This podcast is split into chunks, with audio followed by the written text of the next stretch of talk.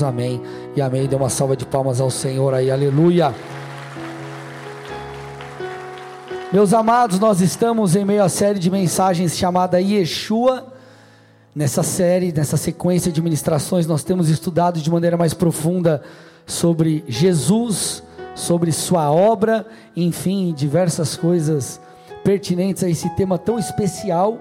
E falar de Jesus, gente, é, é eu sei que a gente, todo culto está falando de Jesus, né? Mas falar especificamente sobre Cristo é algo muito especial, né? Na, na última mensagem, no último culto, eu falei sobre Jesus ser suficiente para nós e hoje eu quero pegar carona naquilo que eu falei na quinta, inclusive se você não assistiu, não esteve aqui no culto ou não assistiu, não ouviu em alguma das plataformas, plataformas digitais, eu quero te encorajar a fazê-lo. Foi muito forte o culto de quinta.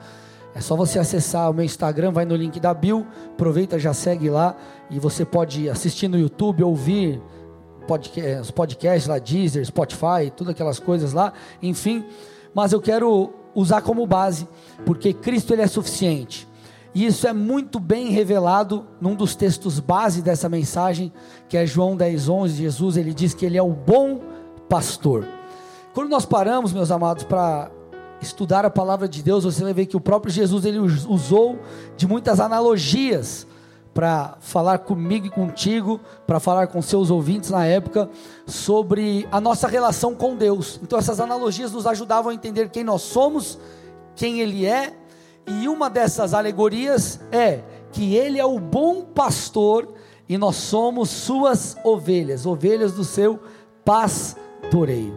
Então, como nosso pastor, ele nos protege, Ele, Ele provê, Ele nos ama, Ele cuida de nós, Ele nos direciona.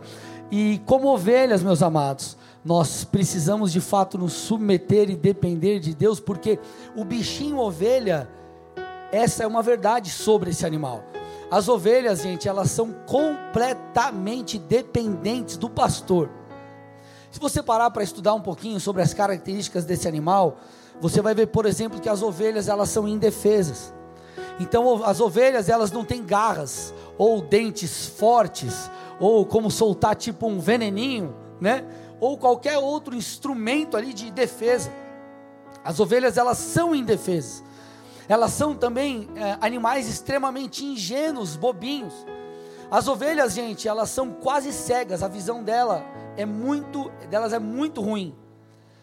Um outro detalhe é que as ovelhas elas não têm um bom faro. E isso faz com que elas não consigam discernir ali, ah, de maneira correta, muitas vezes, as ervas daninhas de uma relva ali boa e saudável. Por isso que o pastor precisa estar ali cuidando, por isso que ela é extremamente dependente do pastor, até porque as ovelhas elas se distraem com muita facilidade. Então elas se perdem do grupo a toque de caixa. Inclusive as ovelhas, elas têm uma, uma brincadeira que elas gostam de ficar dando, né? É, cabeçada uma na outra. À noite elas costumam fazer isso. E qual que é o ponto? O ponto é que as ovelhas elas têm um estômago grande, elas comem o dia todo. Então nessa brincadeira delas, muitas caem e não conseguem levantar. E por não conseguirem levantar, elas acabam morrendo por asfixia, em virtude desse estômago muito grande que pressiona ali os pulmões. Então constantemente os pastores precisam ficar atentos, de olho para levantar essas ovelhas. A Bíblia diz que o Senhor, como nosso pastor, ele unge a nossa cabeça com óleo. O que, que isso mostra?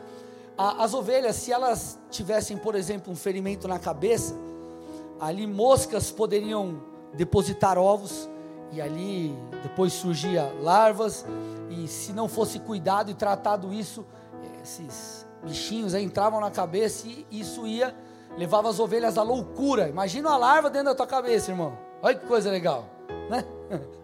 Então, podia levá-las à loucura, inclusive elas ficavam batendo, eh, podiam ficar batendo a cabeça no lugar nessa tentativa de, né, de, de tirar esses bichos e elas acabavam, elas acabavam morrendo. Então, o que, que nós percebemos observando esses, observando esses detalhes? Que as ovelhas, elas são extremamente dependentes dos pastores, e assim somos nós. Gente, quantas vezes eu e você por sermos ingênuos, não caímos nas artimanhas de Satanás. Quantas vezes nós não nos pegamos ali cegos para verdades espirituais? Muitas vezes, meus amados, nós somos tentados e nós nos distraímos com as coisas desse mundo, fazemos escolhas erradas e espiritualmente somos como que asfixiados pelos nossos próprios pecados. Então, queridos, a Bíblia mostra nessa relação entre Jesus, o bom pastor, e nós, como ovelhas, que somos totalmente dependentes do cuidado de Cristo. Nós não somos capazes por nós mesmos de, inclusive, gerar fruto, gerar o fruto do Espírito. O fruto é do Espírito e nós só poderemos manifestá-lo enquanto estivermos em comunhão com Deus. Por isso que você vê o próprio Jesus falando em João 15, versículos 5 e 6 o seguinte: Eu sou a videira, vocês são os ramos. Quem permanece em mim e eu nele, esse dá muito fruto, porque sem mim vocês não podem fazer nada. Olha lá, gente. Sem mim vocês não podem fazer nada. Se alguém não permanecer em mim, será lançado fora, à semelhança do ramo, e secará.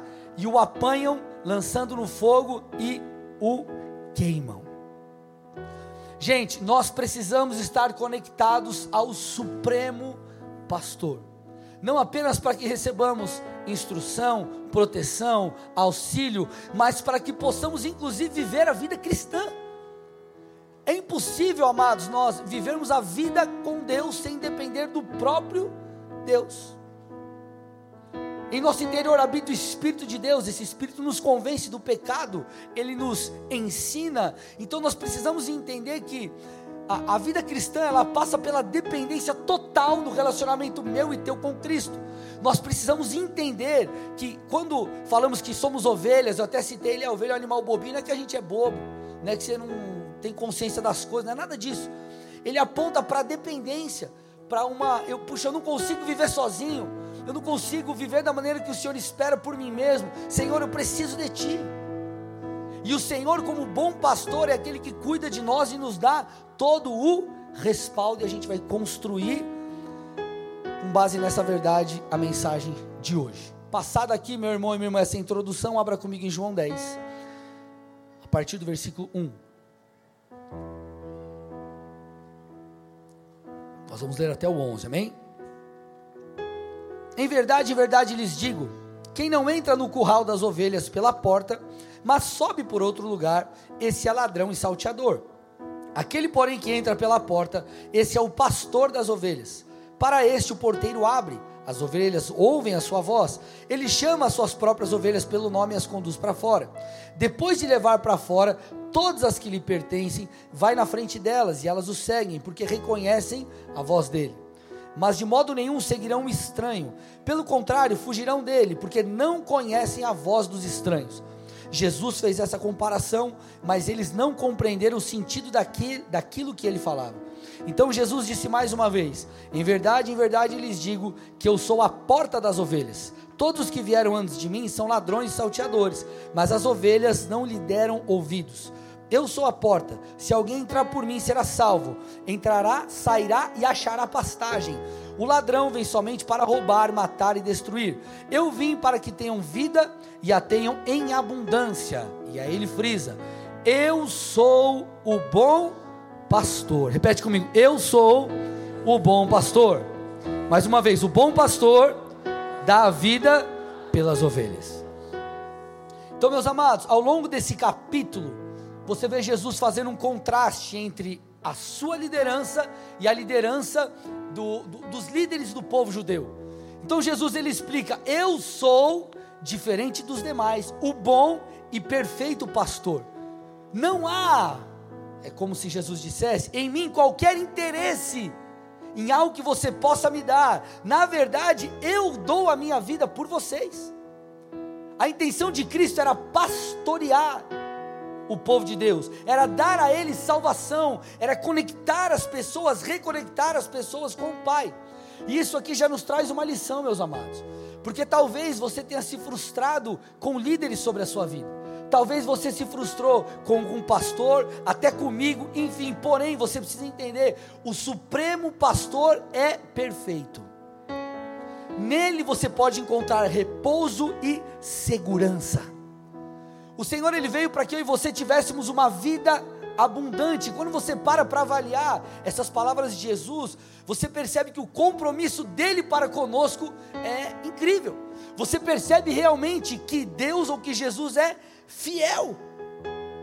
Enquanto ele diz assim: ó, existem os ladrões, e os ladrões vêm para matar, roubar e destruir, eu vim para que vocês tenham vida, e vida em abundância. Gente, eu sou bom. Jesus faz uma comparação dele com os mercenários. O texto aponta isso. Quem eram os mercenários? Mercenários nada mais é, nada mais é do que aquela aquela ou nada mais nada mais é do que aquelas pessoas contratadas para cuidar das ovelhas, que não eram os pastores das ovelhas. Então é como se fosse assim: eu sou o pastor aqui dos bichinhos e eu contrato fulano, pago lá um dinheiro lá para ele, para ele cuidar das ovelhas, mas ele não é o responsável, ele não é o pastor das ovelhas.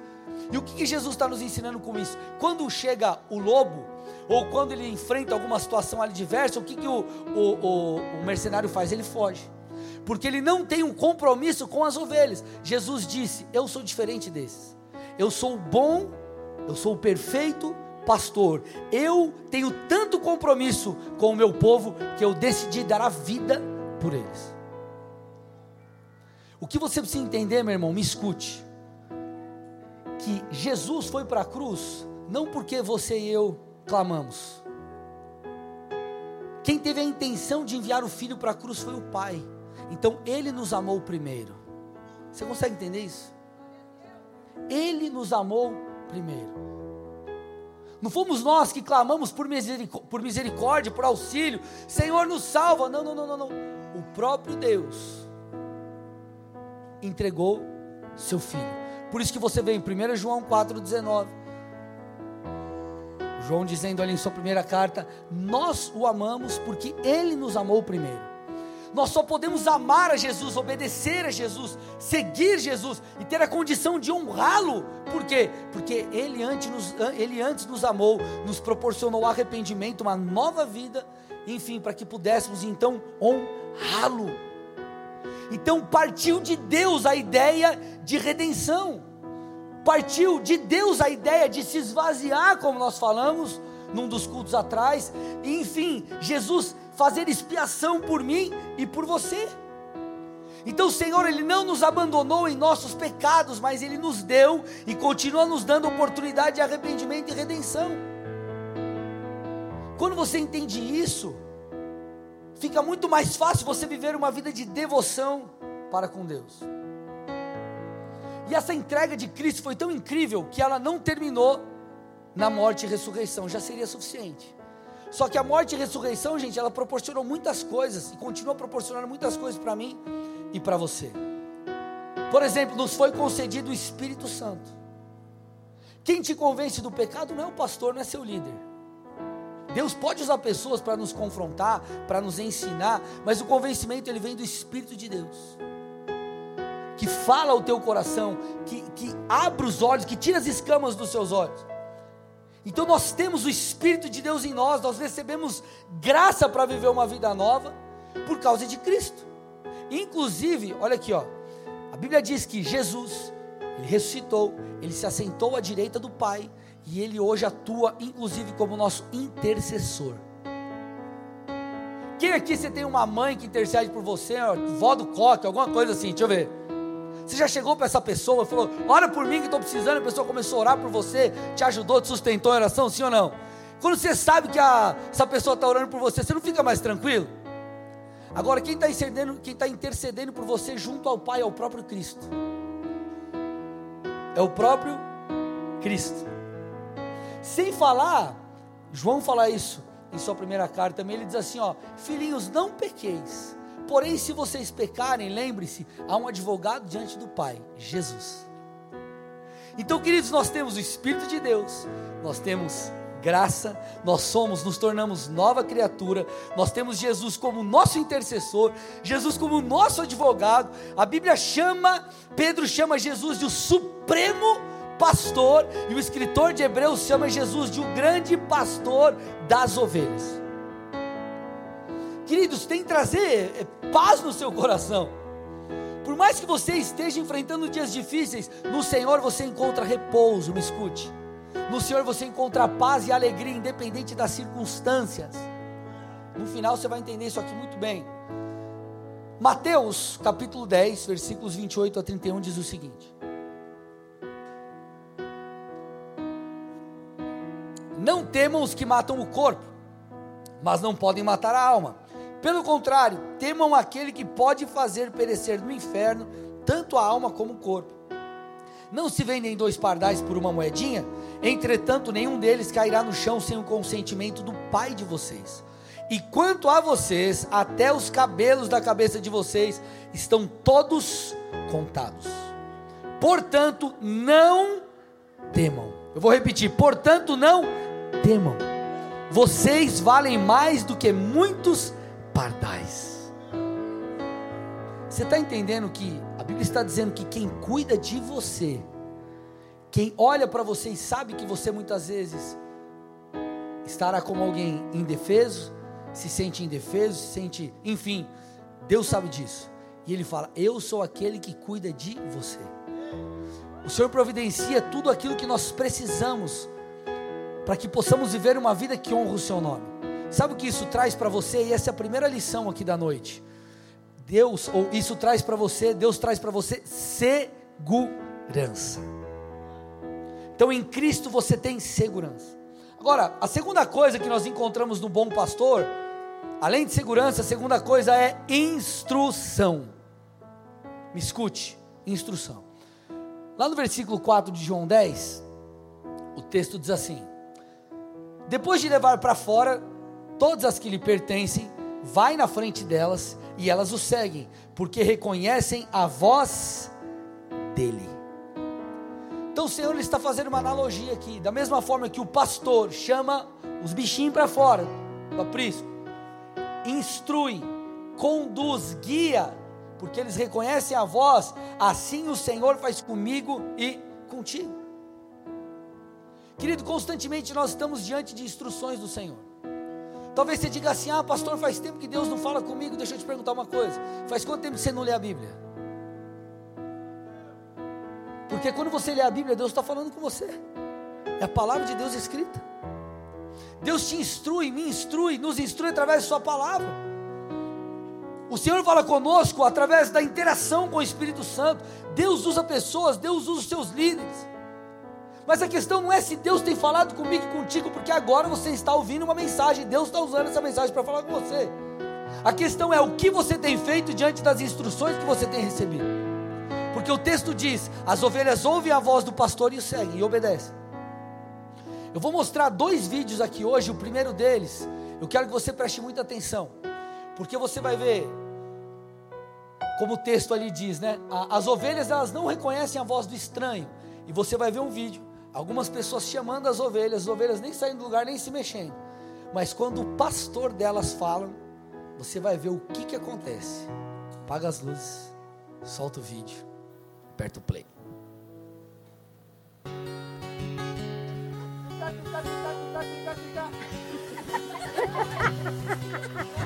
One more time.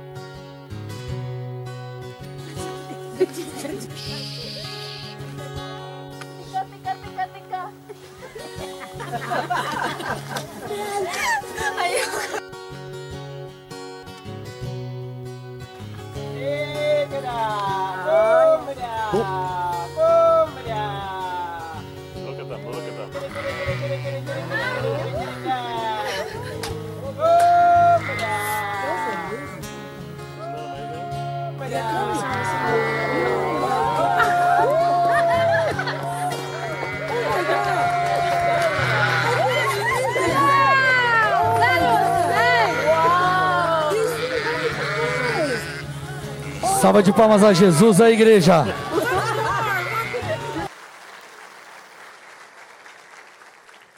A pergunta que eu te faço é: quando o Senhor te chama, você vai até Ele? Quando você lê a palavra, a palavra te traz uma instrução, ou te corrige, ou te confronta, qual é a tua reação? Porque quem fala conosco não é um estranho. Se, como ovelhas, nós, reconhecendo a voz do pastor, decidimos fazer de maneira diferente, nós estaremos em maus lençóis. Sabe por quê, meus amados? Porque nós somos indefesos, nós somos cegos, nós somos completamente dependentes do nosso pastor. Você percebeu como esses animais, eles é, não deram qualquer atenção para a voz dos estranhos, mas rapidamente responderam à voz do pastor? João 10, versículo 3. João 10, versículo 3. Para este o porteiro abre, as ovelhas ouvem a sua voz. Ele chama as suas próprias ovelhas pelo nome e as conduz para fora. Querido, esse texto mostra que o Senhor ele nos chama. Ou fazendo essa analogia, o pastor chama as ovelhas para fora do aprisco, vai na frente delas, então elas o seguem. Da mesma forma precisa ser comigo e contigo. A grande questão é quantos de nós que já somos ovelhas, fomos chamados para fora do mundo. Fomos chamados para fora das drogas, fomos chamados para fora da depressão, fomos chamados para fora de tantas outras coisas, mas em algum momento nós deixamos de seguir a voz do Senhor. Meus amados, não basta você ter seguido a voz de Deus, você precisa continuar seguindo. A grande questão, porque nós estamos falando aqui, em, pelo menos na maioria, de pessoas que já servem, caminham com Cristo. A questão é qual é a nossa reação quando nós recebemos um comando do alto, quando nós recebemos uma direção de Deus, quando nós somos confrontados, escutamos uma palavra, quando estamos em um momento de oração. Porque, querido, Paulo fala uma verdade aos Gálatas, Gálatas 5:1, ele diz assim: ó, para a liberdade foi que Cristo nos libertou. Por isso permaneçam firmes e não se submetam de novo a um jugo de escravidão. Então ele está dizendo: Ei, eu já te amei, eu já te libertei você já está no meu aprisco. Porque agora você está mais uma vez se submetendo a um jugo de escravidão?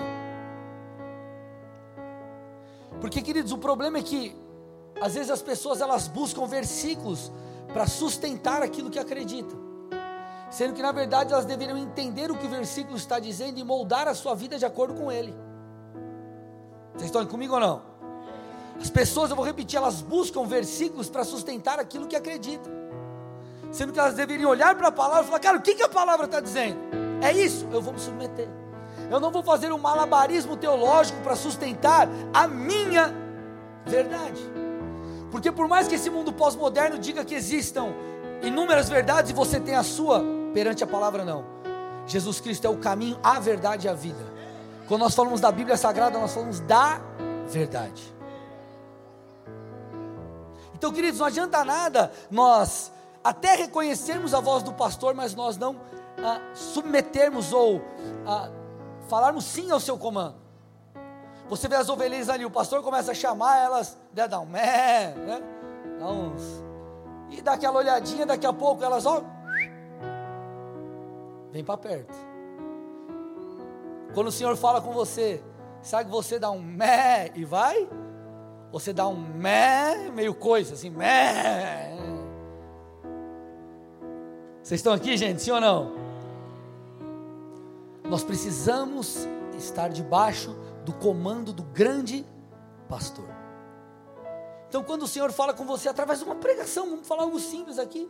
Às vezes você está lá no teu trabalho ouvindo uma ministração no YouTube, e às vezes trabalhando e meio que tentando se edificar se isso é possível, não vai fazer isso no teu trabalho, você não pode.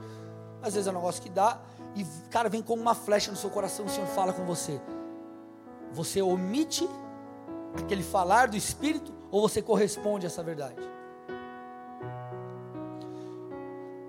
Você não pode fazer parte, irmão, daquele grupo de ovelhas onde o pastor vai ter que deixar as 99 pés atrás. É muito bonita essa alegoria, mas você tem que permanecer no aprisco. Vocês estão aí comigo ou não? O pecado só traz dor e morte. Agora, qual que é o próximo ponto? É que eu preciso que você foque mais ainda a sua atenção. Então nós encontramos no Supremo, no grande pastor, segurança, nós encontramos instrução e nós precisamos nos submeter debaixo dessa instrução, mas nós também encontramos no Senhor aquilo que precisamos. Escute, Deus não nos dará necessariamente aquilo que nós queremos, mas com certeza Ele nos dará aquilo que precisamos. Entenda? Vou passar um vídeo daqui a pouco, isso vai ficar muito mais claro. O Senhor, como teu pastor, como meu pastor, como nosso pastor, Ele não tem um compromisso com fazer aquilo que nós queremos, mas Ele tem um compromisso com cuidar de nós, nós e dar aquilo que precisamos.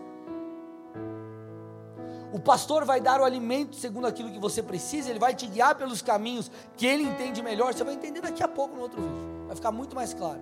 Mas eu preciso que você entenda que a vida cristã, ela não diz respeito a usar Cristo para a nossa vontade, mas diz respeito a seguirmos Deus em amor, por amor.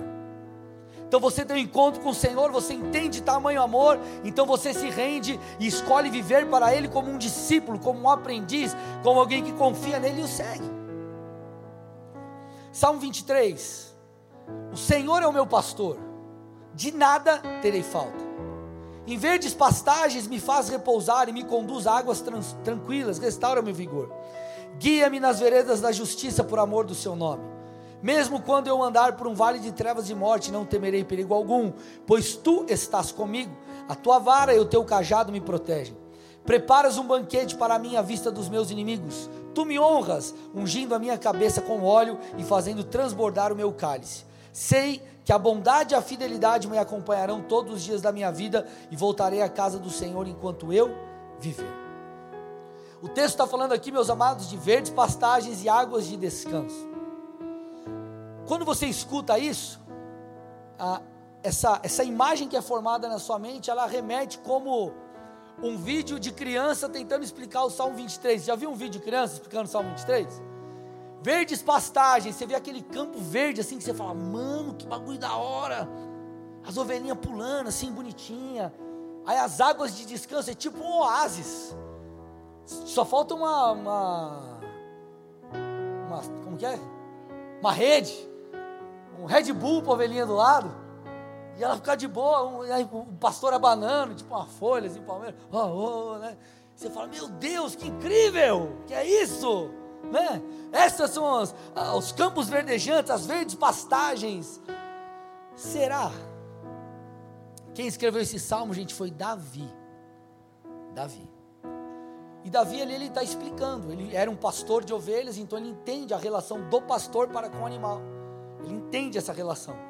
Então ele escreve o Salmo 23 é, em honra ao Senhor, entendendo isso. Só que eu quero que você compreenda a realidade, falando de contexto da época em que isso foi escrito. Solta o vídeo para mim.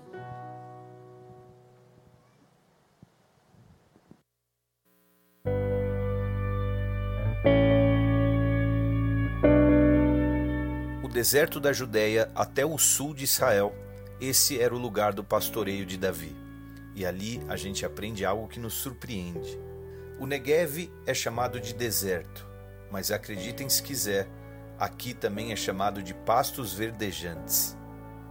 À primeira vista, você pode pensar: hum, não sei não.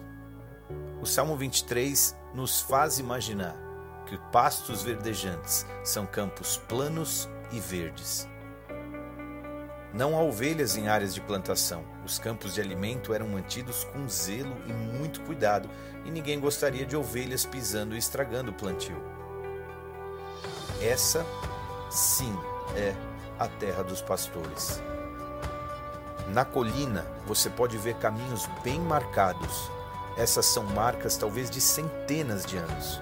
São caminhos onde as ovelhas não se desviam, ou seja, são caminhos retos. A palavra tzedek é a palavra para caminho justo ou caminho correto. Mas como isso pode se chamar pasto verdejante? Pois é, a resposta é que ali há um pouco de umidade. A brisa da manhã, do oeste do Mediterrâneo, com orvalho, faz com que essa umidade condensada escorra pelas pedras, gotejando no solo. E quase sempre, perto das pedras, você encontra algo verde. E é isso a que se refere como pasto verde ou pasto verdejante. Isso muda a nossa impressão de um pasto verdejante, não? Um pastor então procura locais pelos montes, e as ovelhas comem um pouquinho aqui e ali, seguindo adiante até o próximo monte, até a próxima refeição. O que Deus está nos sugerindo aqui é que não há como se alimentar parado, mas se você o seguir, ele sempre encontrará uma porção para você. Um rabino disse: Preocupações são lidar com os problemas de amanhã nos pastos de hoje. No deserto você aprende que o pastor vai te levar onde você precisa agora. Daqui 10 minutos, ou daqui 10 dias, ou daqui 10 anos, basta confiar e seguir o pastor. Dê uma salva de palmas a Jesus.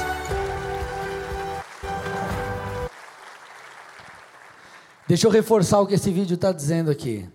Davi, que escreveu esse salmo, ele pastoreava no deserto da Judéia, para a região sul, e ali existia uma região chamada Negev. Você viu ali que era um local deserto também, desértico também chamado de pastos verdejantes. E por que pastos verdejantes? Porque você viu ali que o pouco da umidade que tinha de maneira condensada escorria ali pelas pedras, e então essa pouca água fazia com que brotasse ali essa espécie de matinhos. E qual que era é, esses matinhos, enfim, esses pastos? E qual era o que, que o pastor fazia? O pastor tirava a ovelha do aprisco e conduzia a ovelha por quilômetros e mais quilômetros para que ela pudesse receber o alimento e a provisão para aquele dia. Assim o pastor, sumo pastor, o supremo pastor Cristo faz comigo e contigo. Ele nos conduz por pastos verdejantes os pastos verdejantes da nossa vida não são, não serão muitas vezes como nós esperamos. Aquele pasto verde, aquela coisa linda e maravilhosa. Porém, assim como esses animais que você viu confiavam que o pastor os guiaria num caminho reto, no destino, para o destino necessário, o Senhor também fará comigo e contigo. O que esse vídeo nos mostra é que nós temos que depositar a nossa confiança nele, em Cristo, o nosso bom pastor que cuida de nós. Às vezes os pastores, eles precisavam até mudar a rota e caminhar distâncias maiores, porque em busca de um alimento, porque aquilo era necessário para aqueles animais. O texto fala de águas de descanso. Gente, vocês, vocês viram a região? Águas de descanso não eram como oásis. Água de descanso eram águas em meio a esse lugar deserto, faziam ali como se fossem piscinas ou um pequeno lago. E essas águas ficavam ali de repente por um mês, um mês e meio, e eram essas águas que as ovelhas bebiam. Essas eram as águas de descanso.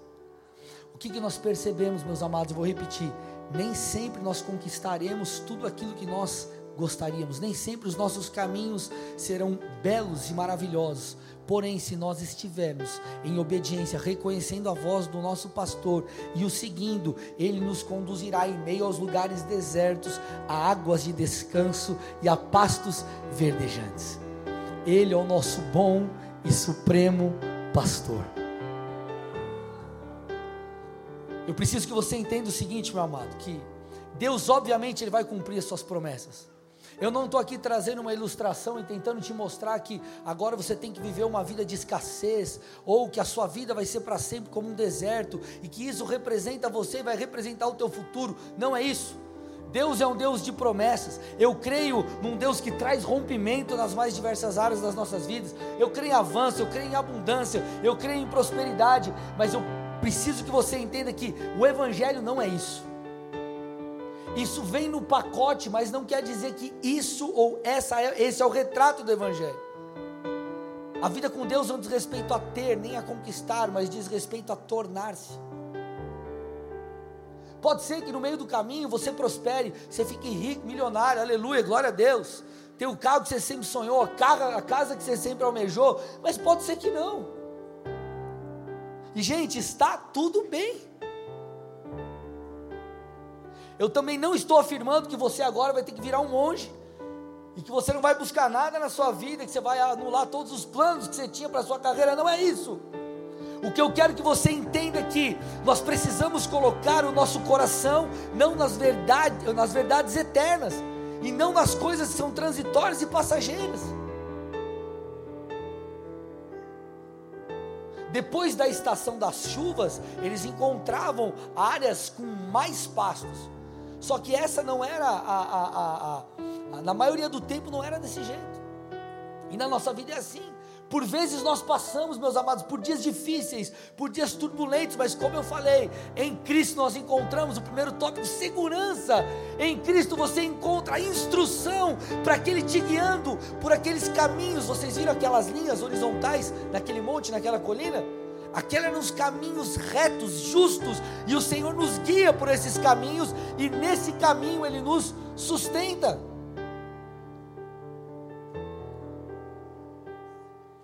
Eu quero que nessa noite você pare e avalie onde está a sua alegria. A sua alegria precisa estar nas coisas eternas, não nas coisas passageiras. Cristo precisa ser o motivo da sua alegria. Quando você vai estudar a vida de homens como Paulo, por exemplo, cara, Paulo sofreu, depois eu vou mostrar esse texto para vocês. Paulo sofreu pelo evangelho, ele sofreu feio, gente. Apanhou, o cara ficou preso, o cara estava preso e estava escrevendo carta para a igreja. Ele chama o que ele passou de leve e momentânea tribulação você, fala, você, você, é, você lê Tiago falando que a gente tem que se alegrar nas tribulações. Você fala, meu, mas peraí, como assim? Por quê? Porque ele entende que tudo coopera para o bem daquele que ama a Deus. Se você está no centro da vontade de Deus, isso basta, porque Ele vai cuidar de você. O salmista já disse: o justo não vai mendigar o pão, Deus vai cuidar de você. Só que talvez o teu caminho ele não necessariamente será pastos verdejantes como o pastinho de uma criança. Talvez ele vai ser momentos da sua vida como esse pasto que você viu aqui. Só que o pastor ele cuida de você, ele zela por você. Se necessário for, ele vai te levar e vai te guiar por distâncias até maiores para que você encontre o alimento devido, ele não te abandona. Nele você encontra segurança, nele você encontra instrução. Agora, se nós, no meio de pastos assim como nós vimos, falarmos assim: puxa, mas sabe o que eu vou fazer, Jesus? Eu acho que esse caminho está meio estranho, está meio tortuoso, eu vou sair. Se você sai, meu irmão, você não vai encontrar solução. Sabe por quê? Porque quem cuida de você é um pastor, nós somos como ovelhas, nós precisamos de respaldo divino. Então não tem a ver com aquilo que você vai ter, tem a ver com quem você será. Isso vai fazer muito sentido quando você perceber o que Davi disse no verso 1 do Salmo 23. O Senhor é o meu pastor. Normalmente nós falamos o que? Nada. Vamos lá, gente. Nada me faltará. Normalmente nós falamos isso. E tudo bem, beleza. Só que no hebraico é um pouco diferente essa escrita. E no meu ponto de vista, a versão das que normalmente a gente usa aqui, a que é a melhor explica ou demonstra é a NVI, que ela diz assim, ó: de nada terei falta. Nada me faltará é diferente de de nada terei falta. Por exemplo, aqui, quem aqui tem falta de algo? Entenda a falta de algo. Não estou falando que você de repente não tem comida. Estou falando você gostaria de ter alguma coisa a mais seja o cumprimento de um sonho, seja alguma coisa que você quer conquistar, ou você quer casar, que está solteiro, aleluia, né? Quem é que tem falta de alguma coisa nesse sentido? Vamos lá. Você tem falta de alguma coisa, quer conquistar alguma coisa, quer crescer na carreira, o resto não quer nada, gente. Vamos lá, gente, vamos lá. Quem tem falta de alguma coisa? Se o texto estivesse falando isso, você ia ter tudo que você queria. Ah, Senhor, agora eu reivindico no reino celestial a minha Ferrari. Oh Jesus, aleluia. Pode ser aquela, não precisa ser zero, pode ser 2021 com mil quilômetros. Ó oh, Senhor, eu queria essa casa. Pode ser uma casa humilde, Senhor, de quatro andares, 18 quartos, uma piscina aquecida. Eu ia falar com uma sauna, mas você ia falar, aí, você tá velho. O sauna é top, mano, é da hora. Tá bom, para ficar mais moderno, aquela sauna que você cai na piscina direto. Tchau. Ah, Senhor, então eu queria que queria o meu, meu próximo salário fosse hum, 150 mil reais, tá bom, Jesus, e tá tudo certo. Davi diz: Senhor é o meu pastor, de nada terei falta. Sabe o que ele está dizendo? Ainda que me falte coisas, eu não sentirei falta de nada, porque o meu pastor cuida de mim. Se é para Jesus, tem que ser forte, amém?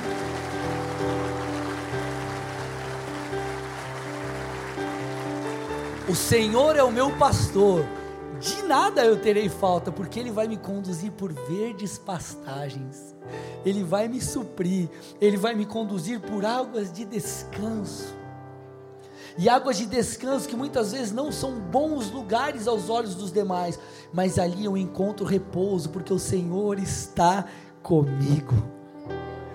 Querido, quando você para para avaliar histórias de pessoas que talvez caminhem com você, você fala: Meu, o cara estava passando uma situação muito difícil. Eu não queria estar na pele dele, mas parece que apesar de tudo o cara está bem. Sabe por que ele está bem? De nada terei falta. As ovelhas, enquanto elas eram guiadas por esses caminhos, elas encontravam vales, regiões onde. É, vales, vales mesmo, e eram regiões perigosas. E ele diz assim: ainda que eu ande pelo vale da sombra e da morte, por regiões perigosas, olha lá, eu não temerei perigo algum, não porque as circunstâncias me são favoráveis, mas porque o Senhor está comigo, o meu pastor, o teu bordão e o teu cajado me consolam. Se eu tenho que passar por esse vale, Senhor, se o Senhor estiver comigo, está tudo bem. Problema, meus amados, é quando nós entramos no vale porque nós nos desgarramos do pastor. Aí é um problema.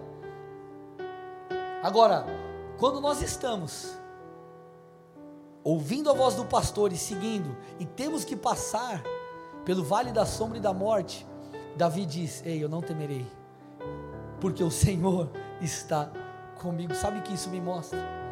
Que a alegria, ela não, a nossa alegria não tem que estar posicionada naquilo que temos ou não temos, mas em Deus, em uma pessoa. A sua alegria não tem que estar pautada nas suas conquistas. É muito legal conquistar, gente. Todo mundo, mais uma vez eu vou repetir, eu não estou querendo dizer que você não tem que fazer nada, você tem que cruzar os braços. Não, não é isso. Mas eu quero posicionar o teu coração devidamente. Porque se o teu coração estiver nas conquistas, enquanto você estiver conquistando, está tudo bem. E quando você passar pelo dia mal, você não vai conseguir aguentar o tranco. Por quê? Porque você está achando que Deus ele é apenas um provedor, ele te provê, mas isso vem junto no pacote. Ele além disso, ele é Senhor de senhores, Rei de reis. Ele tem que ser adorado, ele é nosso Senhor. Inclusive para coisas espirituais, a tua principal alegria não tem que estar inclusive no ministério. Os 70 chegam para Jesus e falam assim: Jesus, está lá em Lucas, Lucas 10, 17. Em seu nome os próprios demônios se submetem a nós, cheios de alegria. O texto está dizendo que eles falaram isso. Aí olha o que Jesus diz. Põe para mim primeiro versículo 19. Jesus dá uma moral para eles. Jesus diz assim: Ó, oh, que bacana. Eu dei a vocês autoridade para vocês pisarem cobras, escorpiões e sobre todo o poder do inimigo e nada causar dano a vocês. Legal, top, glória a Deus. glória a Deus. Imagina Jesus falando, glória a Deus, né? Enfim. Aí você vê o versículo 20. No entanto, ele diz assim: Isso é muito legal, muito bacana. Porém, alegrem-se, primeiramente não porque os espíritos se submetem, e sim porque o nome de cada um de vocês está registrado no céu. A principal alegria que você precisa ter é a alegria da salvação, é saber, querido, que um sangue foi derramado por você e você, pela graça de Deus, mediante a fé, confessou Cristo e tem o seu nome escrito no livro da vida. E por mais que você enfrente dias maus, ah, meu irmão, uma eternidade te esperando, ah, meu irmão, uma eternidade te esperando de dias bons ah, meu irmão, de galardão por você ter permanecido. Então, que a tua alegria repouse, que você encontre alegria em Jesus. É isso. É disso que o Evangelho fala.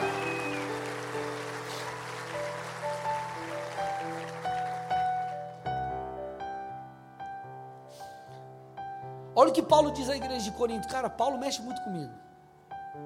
Ele diz algo incrível. 2 Coríntios 4, 16 a 18. Por isso não desanimamos. Olha o que ele está falando para a igreja: não desanime. Pelo contrário, mesmo que o seu ser interior, o nosso ser interior se desgaste, aqui você se desgaste, o nosso ser interior se renova a cada dia. Por quê? A nossa leve e momentânea tribulação produz para nós um eterno peso de glória, acima de toda comparação, na medida em que não olhamos para as coisas que se veem, mas para as que não se veem, porque as coisas que se veem são temporais, mas as que não se veem são eternas.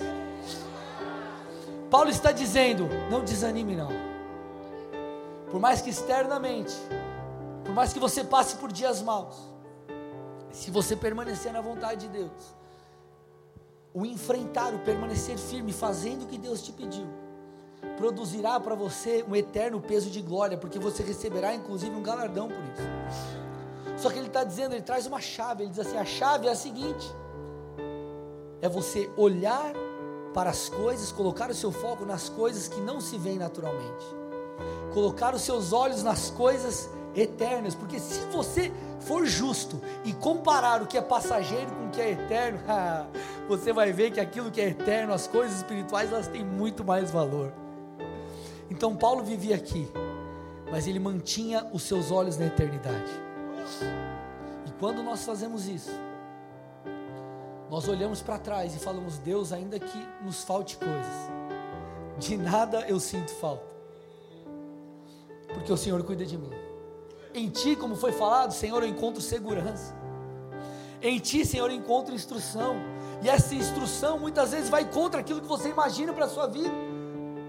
Às vezes Deus chega e fala para você, cara, rompe com isso. E você não quer romper, mas o Senhor está falando, rompe.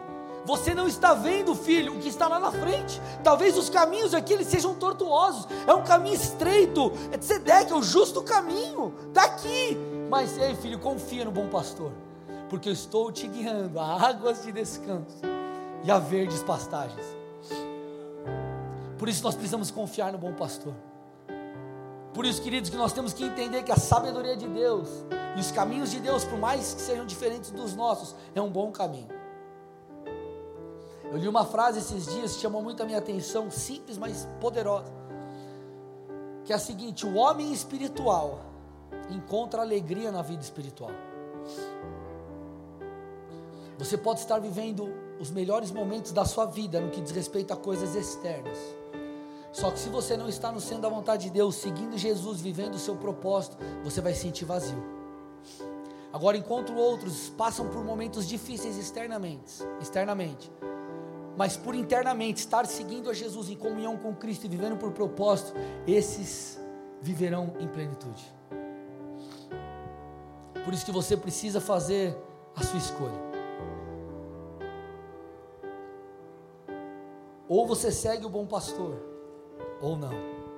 Ou você coloca a sua alegria naquilo que é passageiro, irmão é muito legal você conquistar coisas, é, e você tem que conquistar, você tem que prosperar. Inclusive, porque quando você prospera, o reino de Deus avança. Inclusive, porque quando você prospera, você tem condições de cumprir mandamentos bíblicos, que é auxiliar os outros. Se você não tem nem para você, como você vai ajudar os outros? Então tá tudo bem com isso, você tem que correr atrás. Só que o teu coração tem, o teu coração tem que estar posicionado numa verdade maior, que é Cristo. Por isso que mesmo em meio aos dias maus, você tem que vir adorar. Por isso que o salmista diz: o choro dura uma noite, mas a alegria vem pela manhã. Sabe o que ele está dizendo? Eu posso chorar por essas coisas, são genuínas, são corretas, mas quando eu comparo com aquilo que é celestial, quando eu comparo entre me entristecer e deixar de ver o propósito de Deus, eu percebo que isso não tem tanto valor assim, então eu me alegro. Eu me alegro de manhã, eu me alegro pela manhã, eu me alegro é, no próximo, enfim, eu me alegro. Quando nós entendemos essas coisas, fica mais fácil a gente entender. Paulo falando, por exemplo, para a igreja de Tessalônica: alegrem-se sempre. Gente, como se alegrar sempre? Cara, parece, eh, eh, parece comandos ou orientações impossíveis de se cumprir. Será impossível se os seus olhos estiverem naquilo que é terreno. Se os seus olhos estiverem naquilo que é eterno, vai ficar muito mais fácil. Porque você vai olhar e falar: Senhor, eu posso estar enfrentando os dias maus, mas fala comigo, o que eu tenho que.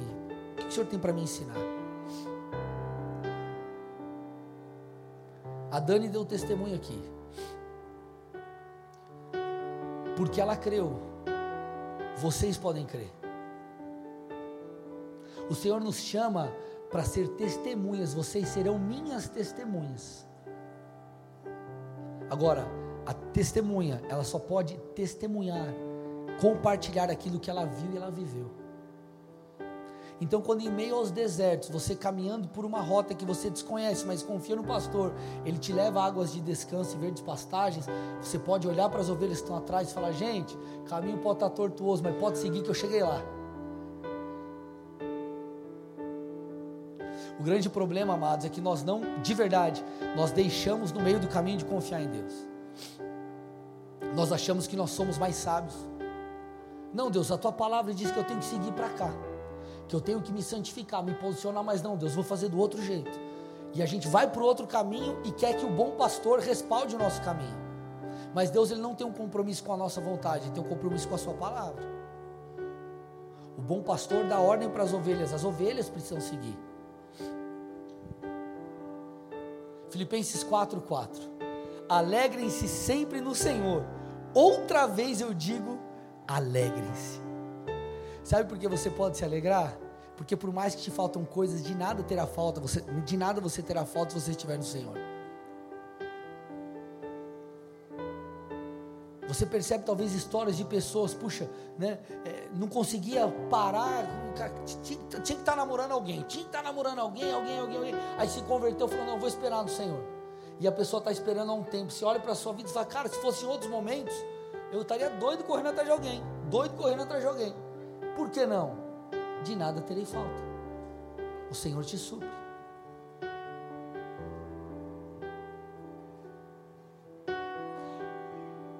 Queridos, essa é uma noite, por mais que essa palavra toque profundamente a nossa alma, é uma noite de alegria. A gente está aqui para celebrar. Eu fecho com isso. Neemias 8, a Bíblia diz: alegria do Senhor é a nossa força, mas sabe qual é o contexto? Contexto é o seguinte: fazem a leitura da lei, e quando o povo escuta a lei, eles começam a chorar em arrependimento. Deus, nós te desobedecemos, por isso nós estávamos cativos e tudo mais, enfim, eles choram. Aí Neemias vem como que alguém que os levanta do lodo e fala: Ei, eu sei que você já se arrependeu, agora vamos se alegrar. Porque em Cristo a tua condição vai mudar. Em Cristo esse arrependimento vai produzir coisas novas. Em Cristo você encontra repouso. Então, se, então celebre, porque quando você celebra, isso mostra que você caminha por fé. Isso mostra que por mais que os dias estejam maus, você celebra e você adora e você se regozija no Senhor. Então a alegria do Senhor é a tua força. Você se alegra no Senhor e isso te fortalece. Porque aquele que traz a você aquilo que você precisa e não necessariamente o que você quer, mas e se Deus não der o que eu quero? De nada você sentirá falta, porque Ele dá aquilo que você precisa. Então, queridos, nessa noite de Santa Ceia, você vai celebrar de uma maneira diferente. Você vai se alegrar em Cristo. Talvez você entrou aqui cabisbaixo, triste. E eu quero aqui declarar: você vai sair daqui diferente. Pastor, mas se a minha situação não mudou, tudo bem, ela pode não ter mudado, mas aqui algo mudou, aqui algo mudou. A palavra foi semeada, e essa palavra, se, se, se encontrar um bom solo, ela poderá frutificar. Pastor, mas se minha vida não mudar? De nada terei falta, se alegre no Senhor. Porque senão, amado, sabe que nós vamos viver? Um evangelho de você vai ter vitória. E não há qualquer problema nisso. Mas se você ficar sempre esperando, não, você vai ter vitória, você vai vencer, tua hora vai chegar. Tudo bem, se Deus prometeu, vai chegar. Mas eu te pergunto, quero só que você pense, tá? Não estou dizendo que a tua hora não vai chegar, eu quero só que você avalie o que eu estou dizendo. E se a tua hora nunca chegar? Você vai continuar adorando? E se você ainda, como Moisés, não viver a promessa, você vai se alegrar? Ah, pastor, mas Moisés vacilou, vacilou. Eu só quero, eu estou querendo te levar a refletir sobre algo. A tua alegria tem que estar em Cristo. A tua alegria tem que estar em Cristo. Ah, mas aconteceu como esperava. Ah, mas não sei o que é um ministério. É, relaxa, cara. Se alegra em Deus. Desfruta da jornada. Se você tem um, deixa eu te explicar uma coisa. Se você tem um chamado para liderar, você vai se frustrar com gente. Na verdade, todos nós se frustramos com alguém de alguma forma. E se a tua alegria, a tua, inclusive a tua caminhada com Deus depender disso, de aplausos, abraços, tapinha nas costas e aceitação, você vai abandonar Jesus, irmão. Porque alguém vai ferir você. Nós somos imperfeitos. Quem aqui tem irmão e irmã? Você já brigou com teu irmão, com a tua irmã? Alguém nunca brigou com o irmão? Quem nunca brigou, levanta a mão. Oh, o Léo não brigou, o Léo é muito bonzinho, cara. Nunca brigou? Ah, não tem irmão? Ah, tá, entendi. Não brigou porque ele não tem. E ela falou, vou pedir pro Léo orar por todo mundo aqui no final, cara. Nós somos irmãos.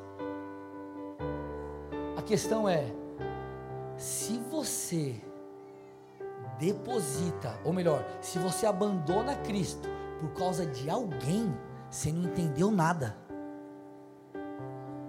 Você tirou os olhos do bom pastor e colocou os olhos na ovelha que está do seu lado, que é cega igual você. Vocês estão aqui? Se alegre no Senhor.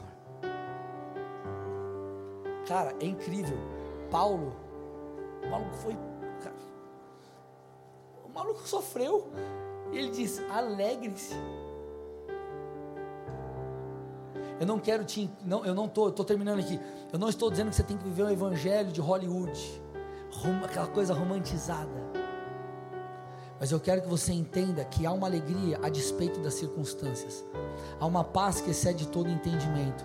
E essa paz, ela está em uma pessoa, Cristo, o príncipe da paz. Não tem a ver com circunstâncias. Então você pode se alegrar, não por causa das circunstâncias, aí que eu falo que não é o efeito Hollywood, é uma pessoa que pode gerar isso em você, paz e alegria plena. Amém, meus amados? Nosso Senhor é o bom pastor, e eu fecho, põe para mim aí de novo, Salmo 23. Fechar com esse salmo.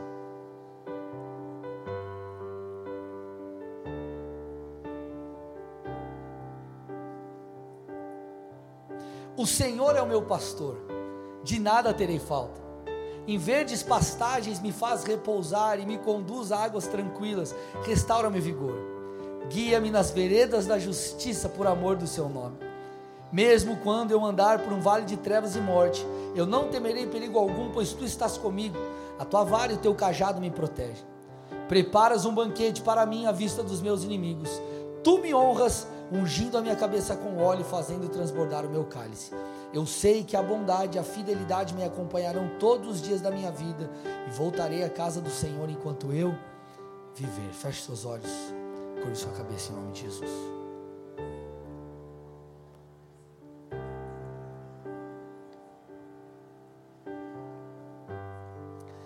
Eu quero aqui fazer uma oração por você que está visitando essa igreja, talvez pela primeira, ou quem sabe segunda, terceira vez, enfim